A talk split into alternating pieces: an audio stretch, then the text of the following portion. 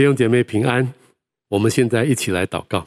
主耶稣，我们谢谢你的恩典，谢谢你召聚我们来到你的面前，并且你要喂养我们每一个人的生命。你说在羊圈里面的人，你来了要叫我们得生命，而且得的更丰盛。谢谢主，主啊，愿你借着你的话语充满、充实我们每一个人的生命，也愿圣灵保惠师带领我们，让我们在听到的时候能够领悟主的道。听见圣灵对我们要说的话，并且能够遵行你的道。谢谢主，谢谢主，听我们的祷告，奉主耶稣的名，阿门。感谢主啊！教会这几个月的一系列的讲台都在讲士师记，那今天是最后一讲，但是我们不是讲士师记啊，我们是讲路德记。虽然是路德记，但是其实路德记跟士师记有非常密切的关系，因为路德记。也就是在逝世的那一段时间中的所发生的一件事情，而且呃，路德记可以说是在士师记中间最特别的啊一件事情了啊。那么诗记我们都知道啊，诗记所涵盖的这个时期呢，是在约书亚死后到扫罗王登基的这一段三百多年的时间里面所发生的事情。这段时间里面呢，呃呃，圣经做了一个结论，就什么？以色列中没有王，个人任意而行啊。在他们里面，你可以看见很多恶性的循环。神的百姓拜偶像，犯许多的罪，不可思议的罪啊。那么，上帝就兴起仇敌来压制他们，来管教他们。他们非常痛苦的时候，就呼求耶和华，耶和华就兴起士师来拯救他们。一连串的恶性循环不断的在走，而且似乎是越来越糟糕，每下愈况啊。那么，当时的信仰是非常混乱的，呃，任何人。好像都可以在家里面雕刻一个偶像，然后随便找一个人做祭司，他就可以做起了呃以前的呃以色列中的这种的敬拜哈，这种跟神的关系完全完全没有按照呃摩西的律法哈。那么呃不但这样，家庭也非常的混乱，他们发生了一个强暴强奸的一个暴行，但是没有想到就触发了支派之间疯狂的战争，几乎毁灭了一整个便雅悯支派。非常严重，整个四世纪，无论是社会，无论是国家，啊，无论是政治，无论是宗教信仰，都非常的混乱。但是在四世纪里面，有一个非常特别的地方，就是什么呢？就是路德记啊。路德记好像在四世纪这个期间呢，一个沙漠中的绿洲一样，这么混乱的一个世界，但是那里好像有一个平安的一块地图，住着一群圣洁、相爱、和谐的人。在他们中间有非常丰富的爱心彰显出来，里面有父母对儿女的爱，有婆媳之间的爱，有妯娌之间的爱，有男女之间的爱，有夫妻之间的爱，而最重要的是，里面彰显非常多上帝对人的爱。那么诗诗记的整个的呃不是呃那个路德记的整个的故事是这样哈，在路德记第一章第一节就开始说，当四师秉政的时候。国中遭遇了饥荒，啊，遇见了大的饥荒。其中在住在伯利恒的有一个家庭呢，他们就决定要移民到摩押地去。啊，这个家庭的头是以利米勒，他的妻子是拿俄米，他们还有两个体弱多病的儿子啊。他们为什么要到摩押地去呢？因为摩押地在当时是物产非常丰富的一个地方，啊，甚至后来被誉呃称作巴勒斯坦的花果园啊，那里的物产很丰富，但是。那是神不喜悦他们去的地方，那是一个外邦，充满了偶像啊，而且有许多的罪恶。神并不喜悦他的百姓跑到那里去啊。但是啊，这个家庭呢，还是去了。他们并没有求问神的心意，他们就去了。后来就发生了很大的不幸，没有想到呢，他们的避难反而变成了遭难。以利米勒这位家族就死在摩押地。后来他的两个儿子娶了媳妇，也没有来得及生孩子。就相继的去世了，一家六口，最后剩下了三个没有丈夫、没有儿子的寡妇，真的是毫无指望啊。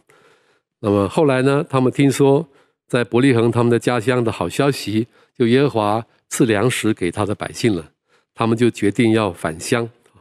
婆婆拿俄米啊，就要带着两个媳妇呢，就要返回以色列地去。不过后来他发现呢，他不能够这么自私啊。呃，抓了两个外邦的媳妇跟他一起回到以色列，他就劝他们回自己的娘家吧，不用跟他去了啊啊，并且呢鼓励他们再婚，找到自己的家庭。但是两个人都不肯。后来他们抱头痛哭哈，其中有一个媳妇呢就决定要离开了，回到自己的娘家去敬拜他自己的原来的神。但是其中有一个媳妇呢叫做路德，她是不肯的，她舍不得她的婆婆。而且她坚决的要跟随他，她跟她的婆婆说：“不要催我回去，不跟随你。你的国就是我的国，你的神就是我的神。”婆媳两个人经过了很大的呃艰辛的过程，他们回到了伯利恒，但是遇到了非常奇妙的恩典。呃，他们回去的时候正好是动手割大麦的时候。那么这个媳妇呢，路德就到田里面去拾取麦穗。这是按照律法的规矩啊，呃，律法上有规定，呃，田主在种田的时候，在收割的时候呢，不要把所有掉下来的麦穗都捡拾干净，要给那些贫穷的人可以来捡拾这个麦穗。那么没有想到他去到那个田呢，正好就是他先生的一个近亲波阿斯的田。他去到那里的时候，又正好巧遇波阿斯来到田中，呃，他们就见了面了啊。波阿斯对路德非常好。他叫他，你不要去别人的田里面，要专心的在我的田里面来来捡拾麦穗啊！而且他给他水喝，给他饭吃，而且他还嘱咐他的仆人说：你们不可以惊吓他。呃，即使他在麦捆当中来捡拾麦穗，也要容许他啊！甚至他还跟他们说：你们要故意的从麦捆中抽出一些来丢在地上，让他来捡。哇，这个呃，波阿斯实在是对路德非常的好啊，他非常的怜悯他。那么以至于呢，呃，路德那一天工作就得了一一法大麦，一伊法大麦大概是呃一个工人当时的工人一天工作所得的十到十五倍，他一天所得的比一个正式的工人还要多十到十五倍。那这个也是因为呃波阿斯对他的恩待哈，他整整做了至少七个礼拜，收完了大麦跟小麦。那么他的婆婆想啊。这个呃收入的这个工作好像是结束了，但是呢，他的他要为他的媳妇呢想他的未来，他为他的婚姻呢就有些设想。婆婆呢就教了他一招啊，因为婆婆看准了，呃，波阿斯这个人非常好，而且他又是他们的近亲啊，他就叫他半夜的时候跑到那个场上去，看准了波阿斯躺的地方，就掀开他的这个呃被子脚上的这个被子，然后躺在那里啊。啊，第二呃，半夜的时候，布阿斯醒过来说：“你是谁呢？”等等，他们就有一些互动哈。他说：“我就是呃你的一个近亲啊，我是你的婢女路德，我是你的近亲，求你用你的衣襟衣襟遮盖我。”这个是一个比喻，一个暗喻，这个意思就是说，请你娶我吧。啊，意思就是这样啊。那么布阿斯非常的感动，他对路德做了一些祝福，并且他最后跟路德说。我指着永生耶和华起誓，我一定会为你办成这个事，尽这个责任。呃，波阿斯这个人的名字哈，有两个含义了，一个是能力，一个是敏捷。他真的是人如其名，他第二天早上就去做这个事，二十四小时内就解决了这个问题，而且呢，他跟呃路德结婚，他们生了一个孩子叫俄贝德，俄贝德生了耶西，耶西生了大卫。啊，这就是四十记里面的故事啊。从路德记，我们可以看到什么？可以学到什么？我们看得最清楚的、学得最多的就是爱。我们学到什么是真爱，如何可以活出真爱。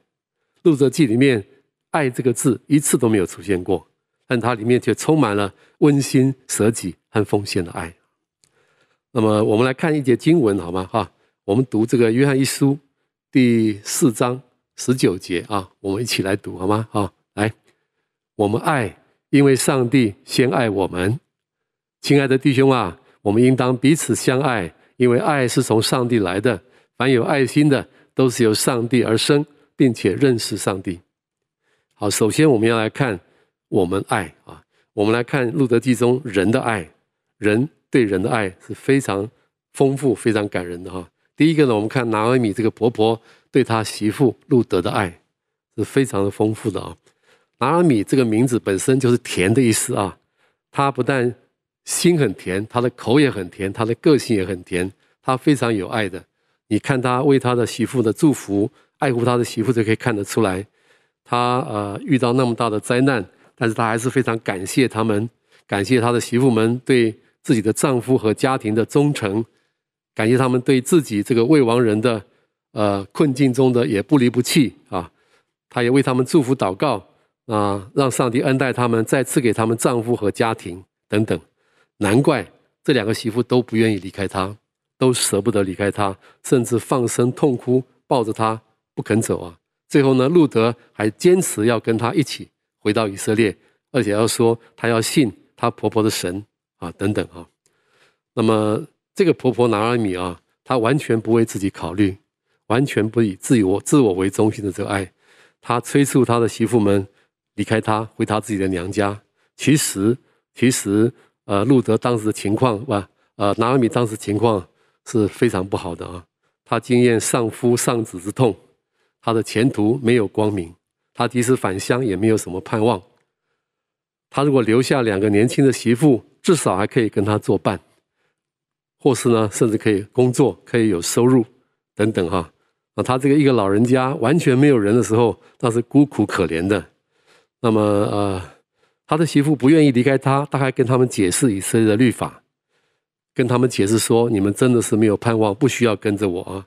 那我相信第一章的后半段那里，他就跟他们说哈，其实按照以色列的律法，呃，死了丈夫又死了儿子无子的寡妇啊，可以有机会嫁给去世的丈夫的兄弟，让跟这个兄弟呢结婚，他们生了孩子呢，可以归给去世的丈夫，这样可以免得她的丈夫的名呢被除名被涂抹，甚至也可以承继她丈夫的这个产业。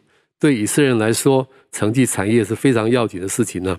但他说：“我已经没有儿子可以再做你们的丈夫了，我也不可能再生了，再生也来不及了。所以他劝他们赶快回到自己的娘家去吧，因为跟他回去是没有希望的。那他完全没有考虑到他自己的需要，他就是劝他的呃媳妇们离开他。你可以看得出来啊，这个呃不以自我为中心的婆婆啊，实在是一个非常好的婆婆。”那么不但这样哈，他回到以色列地之后呢，还积极的撮合路德跟波阿斯啊。他发现啊，路德的工作能力非常强，赚了很多的钱。可是他想的不是路德赚钱来养活他，他想的是怎么样给路德找到一个安身之所啊。他出了一个险招啊，因为他知道律法上面的规矩，他也懂得，他也看准了波阿斯这个人的人品非常好，他也知道啊。以色列人呢，虽然女人不能够向男人主动的求婚，但是他可以暖他的脚来表示愿意嫁给他，所以呢，他才出了那一招，叫他半夜跑到场上去，掀开波阿斯的脚上的被子啊，躺在那里暖他的脚啊，他完全不为自己考虑，这是媳呃婆婆拿尔米的爱啊，实在是很令人感动。那么他的媳妇路德呢，也是有非常丰富的爱，她爱她的婆婆拿尔米啊。而圣经说，呃，路德舍不得拿尔米，他不肯离开他，他完全放下他自己的前途，他知道跟着他的婆婆走，他前面的婚姻是没有希望的，不但没有希望，而且很危险，因为他要进入到一个异邦的文化里面去。摩押人到以色列人中间，这件事情是要很小心的哈。为什么呢？因为整个以色列的文化对摩押是有很大的敌意的，因为历史是造就了这件事情啊。摩押人是什么人？摩押人是亚伯拉罕的侄子罗德跟他的女儿乱伦所生的，本来就不名誉啊。虽然跟以色列人啊有远亲的关系啊，那他们在啊以色列人在出埃及在旷野的时候呢，又有一个摩押王巴勒，重金聘请了巴兰先知来咒诅他们，咒诅不成呢，又设下诡计诱惑他们犯罪，结果上帝呢击杀了很多的以色列人。对于以色列人来说，他们都记得这一笔仇恨了哈。那么，呃，所以呃，上帝也明令的禁止亚门人、摩押人，那不可以进入到耶和华的会里面，不可以参与圣所里面的聚会，而且呢，直到子孙十代都不可以。我们读士师记的时候，我们也发现一件事啊，摩押王伊基伦呢，也辖制了以色列人十八年之久，后来士师以护起来，才解决了这个问题。其实以色列人对摩押人是有敌意的哈，是有敌意的。那么，而且他又是一个寡妇，而且我们也看得出来啊，呃，一些蛛丝马迹看出，呃，路得应该是生得很漂亮。路德这个字的名字就是美丽的意思，他人如其名，为什么呢？因为在场上的时候，呃，波阿斯就说，无论少年人、少年人，无论富的、穷的，你都没有跟随啊。那么去到一个有敌意的环境里面，又是一个寡妇，又是一个很漂亮的寡妇，其实是很危险的。但她完全不想到自己的危险，因为她舍不得她的婆婆。然后她到了伯利恒以后，拼命的工作，努力的工作。那么波阿斯的。仆人跟博阿斯介绍他，就是说，他从早晨直到如今，除了在屋子里坐一会儿，一直都在场上。他是非常努力的工作的。我们不要只看见哦，他一天收入那么多，你要看见一件事啊，他是非常的勤奋的。他的勤奋可能超过博阿斯的所有的仆人。那么，因为他非常爱他的婆婆，他想要供应她啊，啊，不但这样呢，他也很顺服他婆婆的指示，半夜。就跑到河场上面，向波阿斯暗示来求婚。她顺服她婆婆，沐浴高抹，就是要打扮。很可能她丈夫去世以后，她再也不打扮了，因为她的心也已经死了。那一天，她好好的打扮了一下，然后呢，半夜溜进去，跑到河场上面，看准了波阿斯躺的地方，掀开他脚上的被子，躺在那里。睡到半夜的时候，波阿斯突然醒过来了，发现脚下面有人，他就说：“是谁呀？”他说：“我就是你的悲女路德，我是你一个至近的亲属，求你用衣襟遮盖我。”他这个话讲的实在是太妙了啊！呃，因为呃，按照以色列的习俗，呃，在结婚的时候、婚礼的时候呢，丈夫呢通常会拿一个衣衣服、一块布呢，或者一个纱盖在妻子的头上，来表明。啊，这是一个象征，他们的婚娶，他要娶这位女子啊。那么至近的亲属呢，啊，也是一样，是一个非常呃重要的一个一个一个习俗哈、就是呃，如果呃去丈夫去世了，她可以找她的丈夫的兄弟，或是丈夫的兄弟的丈夫的至亲，他们有义务要娶她，为她的去世的丈夫呢留下后代，而且呢可以。呃，赎出来他们的地啊，等等，赎出他的产业。呃，这位婢女路德用很简单的话，很婉转的、很明确的提醒波阿斯，你是有责任的啊，你是对我有责任的。同时，他也维护了自己的尊严。我觉得路德真的是一个勇敢又智慧的一个女子啊。波阿斯深受感动啊，你看那一段就知道啊。他再次的为路德祝福，而且他跟路德说。全城的人都知道你是一个贤德的女子，因为少年人无论贫富，你都没有跟从，你只是想着怎么样为你的婆婆老有所养，而且为你的夫家可以留后。令呃，我想令这个波阿斯最感动的是什么呢？他发现啊，路德身上真的不但是美丽，而且有丰富的爱。他现在想要给以勒以米以勒以利米勒家留后的。而且情愿舍己的这种婚姻观啊，而且在今天夜里面这么勇敢的来求婚，这种恩情比他过去舍弃他自己的家乡陪婆婆回来辛苦的抚养婆婆有更大的恩情。波阿斯看见路德的美丽和他的爱和他的爱的美丽，他就跟他说：“你不要害怕，因为全城都知道你是个贤德的女子。我确实是你的一个至亲，但是还有一个比我更亲的。”你今天晚上暂时先睡在这里，明天早上我立刻去处理这件事情。他说：“那个至亲如果不愿意尽他的义务的话，他说我指着永生的耶和华起誓，我被必为你尽了本分。”博阿斯竟然发誓啊！我想，我相信博阿斯也是蛮喜欢路德的啊。那么，这是媳妇路德的爱啊。博阿斯也很爱路德。波阿斯也是一个呃，我们看见这个爱心的一个榜样哈。人对人的爱是非常的丰富，他很同情、很怜悯啊，路德，而且他的同情和怜悯超越了律法的要求。律法上只是要求呃，可以让这个贫穷的人呃拾取麦穗，他不但让他拾取麦穗，他还照顾他，给他吃，给他喝，并且他叫他的仆人吩咐他的仆人说呢，即使路德在禾捆里面拾麦穗，也要容许他。还要故意抽出从卖鬼中抽出来一些，丢在地上，让路德来取。他对路德的这个爱啊，已经完全超越了律法的要求啊！不但是这样啊，波阿斯的爱也是非常节制的爱啊，他能够克制他的情欲，他半夜在禾场上没有趁机占有了路德啊！他虽然爱他，他仍然按照律法而行。我们看见这三个人彼此的爱，我们知道，呃，在这个这个家庭里面啊，在这个家里面有实在有非常丰富的爱，这是人的爱啊，我们爱。但是第二个部分呢？我要来看一下啊，人的爱怎么样？人可以爱人呢？那是因为我们有上帝的爱啊。在路得记中，我们也看见神的爱。我们爱，因为神先爱我们，因为神先爱我们。其实你看整个路得记，呃，表面上是这些人之间在互动，但事实上是上帝在幕后做导引。全卷四章，耶和华这个字出现了名十八次之多，这个名字啊。那么。而且他有两次正好，两次恰巧，正显出这件事情来哈。那么呃，你看哈，呃，第一个在第一章二十二节这边说的啊，他们回来的时候正好，正是动手割大麦的时候。其实他们没有办法控制他们回来的时间，可是上帝的预备是非常好。再来呢，我们看另外一节啊，看下一章啊。好，呃，这里字有点小啊。那么路德就到田里面去了，来到田间收割的人，呃，实际上他他恰巧就到了以利米勒本族的人的，呃，波阿斯的这个田里面啊，他就恰巧就到了波阿斯的田里面，这呃看起来是恰巧，其实不是恰巧，是上帝的带领啊。那么更有趣的是，他到这个田里面之后呢，波阿斯又恰巧从伯利恒来到这个田里面巡视。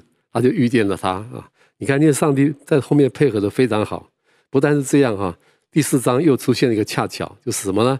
波阿斯呃，第二天早上起来要去处理这个近亲的问题的时候呢，他到了城门，坐在那里。恰巧波阿斯所说的那个至亲的亲属也经过波阿斯面前，让波阿斯迅迅速的处理这个问题。对于神的儿女，也许人会有很多的恰巧啊。但偶然，但是这个神儿神的儿女来说没有偶然，因为圣经说我们的日子还未度一日，他都写在他的册上了。上帝给我们很多的恩典，上帝隐藏在背后给我们很多的恩典。弟兄姊妹，我们常常会忽略，其实你的努力为什么会有成果？不是单单因为你的努力，是因为神给你非常多的恩典。那么在这里我们可以看见，因为神的爱临到他们，他们才能够这样彼此相爱。啊，另外呢，还有一件事，就是从路德记里面我也看见一件事啊，就是拿俄米、路德跟博阿斯他们三个人都对上帝非常有信心。拿俄米好几次奉耶和华的名为别人祝福，也为他的媳妇祝福等等啊。路德呢，跟拿俄米说：“你的神就是我的神。”波阿斯呢，更是这样，他连对他的仆人都见面都要说祝福他们说：“愿耶和华啊与你们同在。”他的仆人也祝福他说：“耶和华赐福给你。”而且最后呢，他说他我指着耶和华起誓，我一定会为路德尽了本分等等啊。这些人是有信心的人，有信心的人可以得着爱心。人的爱是非常少的哈。借着相信上帝，我们可以活出上帝的爱。那么第三个哈，至近的亲属这句话有非常丰富的含义啊。至近的亲属，至近的亲属是指有亲密血统关系的人啊。那么在路德记里面，它有一个目的，你看到最后一章，你可以看得出来啊。其实他是要把这整个呃的亲属的关系指向大卫王，指向大卫王啊。波阿斯跟路德的结合，呃，他们生了一个儿子叫俄贝德，俄贝德是耶西的父，他们生了耶西，耶西就生了大卫。这样波阿斯和路德竟然做了大卫的曾祖父母，这是整个路德记最后要表达出来的。他要表达什么事呢？是这一切是上帝的安排，上帝透过这样一个婚姻，在恩典中的爱的婚姻，他要带来一个更大的恩典，什么呢？就是他要兴起一个合他心意的王。四世纪的问题，四世纪的混乱，就是因为在神的子民中没有王，在他们的心中没有王，那神呢就已经为他们预备了一个合他心意的王，他们要起来，要真正的拯救整个以色列。不但是这样啊，不但是这样，还有更多。那么，士师记里面更多的是指向什么呢？波阿斯预表耶稣，他真正的指向的是那个真正的弥赛亚，真正的永远的国度的王就是耶稣啊。为什么哈？致敬的亲属这个字，也可以翻译成救赎主。救赎主在约伯记十九章，约伯说：“我知道我的救赎主活着。”那是非常有名的一段圣经啊。那么这个救赎主呢，跟这个是同样一个字啊。那其实在这里更好的翻译是可以翻成可以代赎的近亲，可以代赎的近亲。波阿斯真的是预表耶稣哈？为什么呢？因为耶稣跟我们，耶稣为了我们的缘故，他亲自也成了血肉之体，他跟我们有亲密的血统的关系的。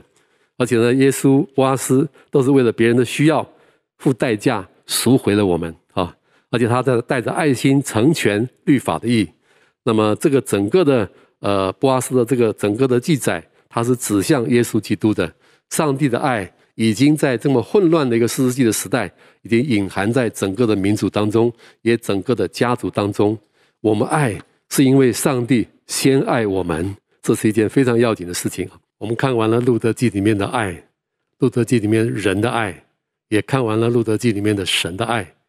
人能够爱，是因为神的爱；我们爱，因为神先爱我们。那现在呢，我要跟大家来谈一下，那我怎么样可以在家里面活出上帝的爱呢？从《路德记》里面我们会发现有三个方面啊，呃，都是非常棒啊，很要紧的。第一个就是祷告，第一个就是祷告。祷告使我们在家里面能够活出上帝的爱，因为人的爱非常少，好像一杯水倒在沙漠里面，但神的爱是无限的。在祷告的时候，我们就跟神的爱连接在一起，就可以活出他的爱。路德记里面至少有六次的那个为人的祝福祷告，而且通通都在里面应验。第一章、第二章、第三章都有许多的祷告，都在第四章应验。啊，比方说第一章里面，啊，第一章里面拿俄米为路德的。求婚姻的啊，家庭这个祷告，第二章里面波阿斯为路德求神的赏赐的祷告，都在第四章里面应验了啊。那你比方说第四章众长老为路德求孩子的祷告啊，还有呃富人们呢为俄贝德，就是他们生的孩子，在以色列中求名声的祷告，同样都在第四章二十二节蒙神应允，他是俄贝德成为大卫的祖父。哇，这些都是非常奇妙的啊。在祷告中应验的恩典呢，是超过我们所求所想的。也只有祷告使我们能够活出神的爱啊。那第一个是祷告，第二个是什么呢？第二个是顺服，因为相信而委身顺服，这就是路德所表达出来的啊。顺服是一个很大的力量啊。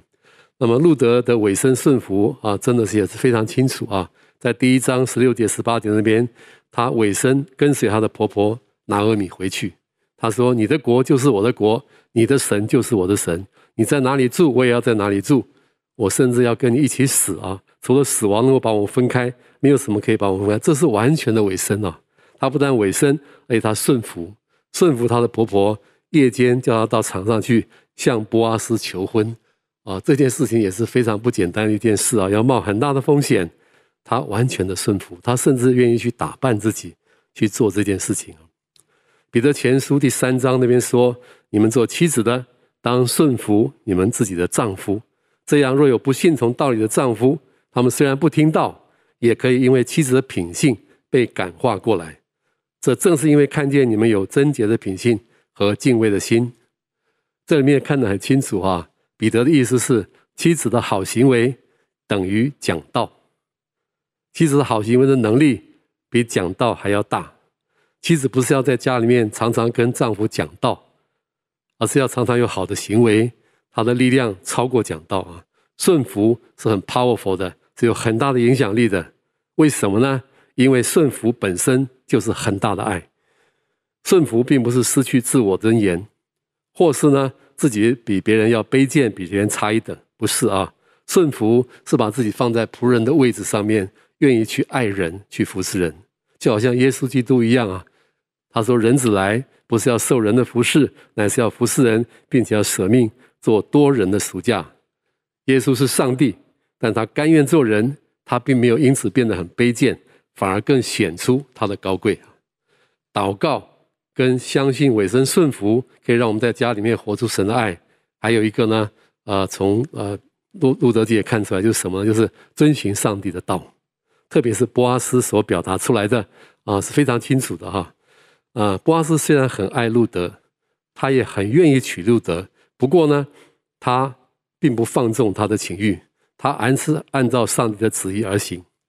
可以想象一下那天夜里啊，半夜醒过来，是他所爱的一个人跟他求婚，你想波阿斯应该有什么样的反应啊？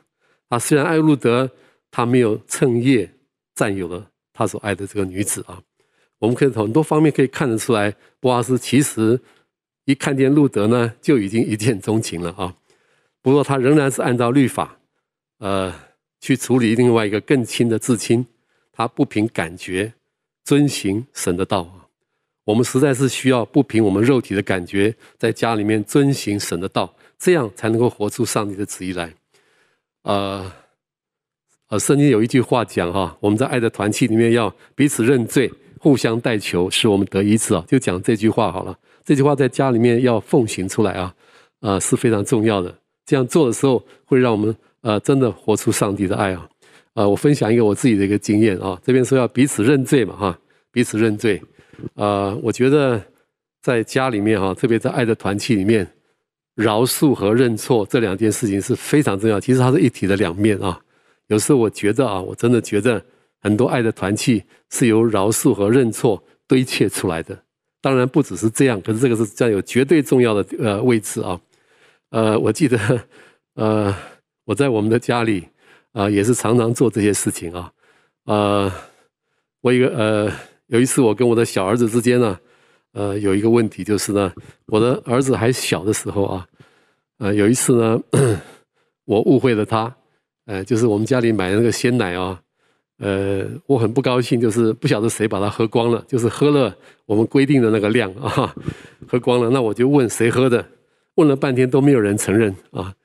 那我不晓得为什么，我就判定就是儿子喝的啊，可能有一些呃一些成见吧啊，觉得一定都是你喝的这样。然后呢，我就骂了他一顿，说明明就是你喝的，你还不承认啊？等等等等这样子，哇，那一天啊，接下来的情况很不好过。呃，每一天晚上我在睡前一定会跟每一个孩子哈玩祷的哈，有持续了好长的一段时间。那每一次有的时候啊啊不玩祷呢，他们就不能睡觉，所以我儿子哈常常急着想睡觉了，看我还在忙，他就抽他找我说：“爸爸祷告了，爸爸祷告了。”可是那一天他都没有来找我去祷告啊，然后我就跑到他的房间，他就躺在床上，面向着墙壁不理我。我说。要不我们来祷告了啊！不理我，那我就躺在他的旁边。我一躺下去，他就往墙更靠一点。我碰到他就更离我几公分远啊！我知道这小子在生气啊。那其实，在那之前我已经知道我错怪他了啊。呃，是别人喝的，不是他喝的。但是我就认为是他喝的。可是我想说，爸爸偶尔错怪一下，有什么那么多了不起吗？我给你喝过那么多的鲜奶了，只不过错怪你喝了一点点，你就这么生气吗？那时候我真是这样想的啊。可是圣灵感动我说：“不可以这样子啊！你明明就错怪人家，你要跟他认错啊！呃，我还是要需要一点面子啊！那我就 就问他，我说：你呢，在生气对不对？他不理我。好，那我来看看你气什么呢？我就问了四个选择题啊，前面三个我忘记了。那老师出题目常常都把这个正确的放在最后。我第四个问题，我是说，你是不是呃？”很生气，因为爸爸错怪你喝了鲜奶。我一讲这个问题来哈，哇，就开始哭起来，哭得很伤心了，哭起来了。啊，我就知道了，就是这个原因嘛啊，我就拍拍他啊，我就说，哎呀，对不起啦哈，爸爸就是有的时候不小心嘛啊，就是错怪你了哈，没关系 没关系。呃，其实我的道歉啊，也不是非常的完美啊，我只跟他说，我我真的很对不起啊，请你原谅我好吗哈，因为爸爸。错怪你了，那么其实很快啊，小孩子啊，呃，要原谅大人是很简单的事。常常我觉得小孩子的灵命非常好啊，大人倒不一定哦。你问他说：“你愿意原谅我吗？”他可能心里面想不愿意，但是他马上就跟我就好了。马上我们就开始进行我们睡觉前的那个仪式了哈，就是我们要呃动一动身体啦，然后我们要感谢祷告啊，啊祈求祷告啊，就是做一个晚祷。好，那么呃，你可以看见一件事啊。我觉得我跟他处理这个问题是非常好的，这样让我的孩子里面对我没有积怨，我们处理掉所有我们中间的这些问题，爱的团契就是这样起来的。啊，我非常感恩，非常感恩哈。这是第一个，呃，我们要知道哈，不要放纵情欲，要按照神的旨意而行。那第二个呢，遵行神的道，你又看见布阿斯遵行神的道啊，他能够爱人，他是完全，不他不是死守律法的规条啊，他乃是活出律法的精义，就是活出爱。呃。律法里面规定，摩押人不可以进耶和华的会，对吗？甚至到十代都不可以。但，呃，波阿斯并没有死守这个律法，他接纳路德这个摩押人，而且他对他的爱甚至超越了律律法。我觉得非常有意思的是，他竟然吩咐他的仆人说：“你们可以故意的从河捆里面抽一些来丢在地上，让他去捡。”哇，这是刻意的活出上帝的爱。不但去做，而且刻意的去做，做的比律法要求的更高。爱是没有律法禁止的，遵行神的道，活出他的爱，是律法的精义啊，是律法的精义。那么最近，呃，我们也也在操练啊，就是对朋友、对家人表达爱之语啊，表达爱之语。呃，我过去这几个月啊，因为疫情的关系哈，常常都只能待在家里嘛啊。但是我有一个恩典了哈，我太太对我表达爱之语呢，就是她每天都做一道新的菜，哦，真是太令令人惊讶了，每天都一道新的菜啊，她研究了好多的食谱啊，她研究学问一样啊，做的很棒。那我在吃饭的时候也增加了一个感谢啊，以前都是谢饭呢，现在呢，我一定要先谢谢太太，欣赏一下她做的这一道新的菜。呃，有时候我会跟她说啊，太太，你这个太棒了。我现在都不想要吃外面馆子里面的，我每天在外面就想着要回来吃你做的饭。有一次他做了一道我非常喜欢的饭，我跟他说：“哇，这个我要去馆子里面吃啊！”他收我三百，我愿意啊！哇，呃，OK，感谢主啊，感谢主。那么我们有一位呃同工啊，呃，岳亨，呃，罗岳亨牧师啊，他这几天休假啊，他跟我说呢。他这些休假，他要完成一个他的这个男人的梦想。他想呃骑脚踏车上合欢山顶，需要骑五十杆三公里那么远。那么呃，他太太北北啊是蛮担心这件事的啊。那么他就想要开着车子，他坐补给车，帮助他在休息的地方可以等他，可以让他上去啊。那呃罗斯姆呢，已经好久没有开车啊，应该是这样讲。他考上驾照以后呢，十年来从来就没有上路过，但是为了先生的缘故，他最近勤练开车，而且他真的去开车上去帮助他先生，刻意的帮助他的先生完成了他男人的梦想啊！真的爱，真爱不是以自我为中心的爱啊，真爱是以上帝为中心的爱。借着祷告、顺服、遵行主的道，我们可以在家里活出真爱。愿主恩待我们呢、让我们每一个人可以活出在路德记里面这样丰富的爱，让每一个人的家都是一个爱之窝，充满了上帝和人的爱的地方。我们来祷告，主耶稣，我们谢谢你的恩典，谢谢你的恩典，让我们看见路德记这样一个奇妙的一卷书，虽然很短，但是里面却有丰富的爱。我们看见里面人对人丰富的爱，我们更看见这些爱是因为你的爱。在里面带着他们，你的爱充满他们，使他们可以活在爱里面。即使在士师记这整段这么混乱的一种情况里面，这个地方因为爱的缘故，就好像是一个绿洲一样。主啊，愿你帮助我们。主啊，让我们在这个混乱的世界上面，也可以活出上帝的爱。让我们每一个人的家都是一个爱的绿洲，在这个。爱的沙漠的世界上面，你的爱充满我们每一个人，也充满我们每一个家，让每个家显出天上的荣耀。上帝就是爱，愿神的爱在我们每个家里面显出来，好像明光照耀一样，能够吸引更多的人来到上帝的家中。主，我们谢谢你，谢谢你听我们的祷告，奉主耶稣的名，阿门。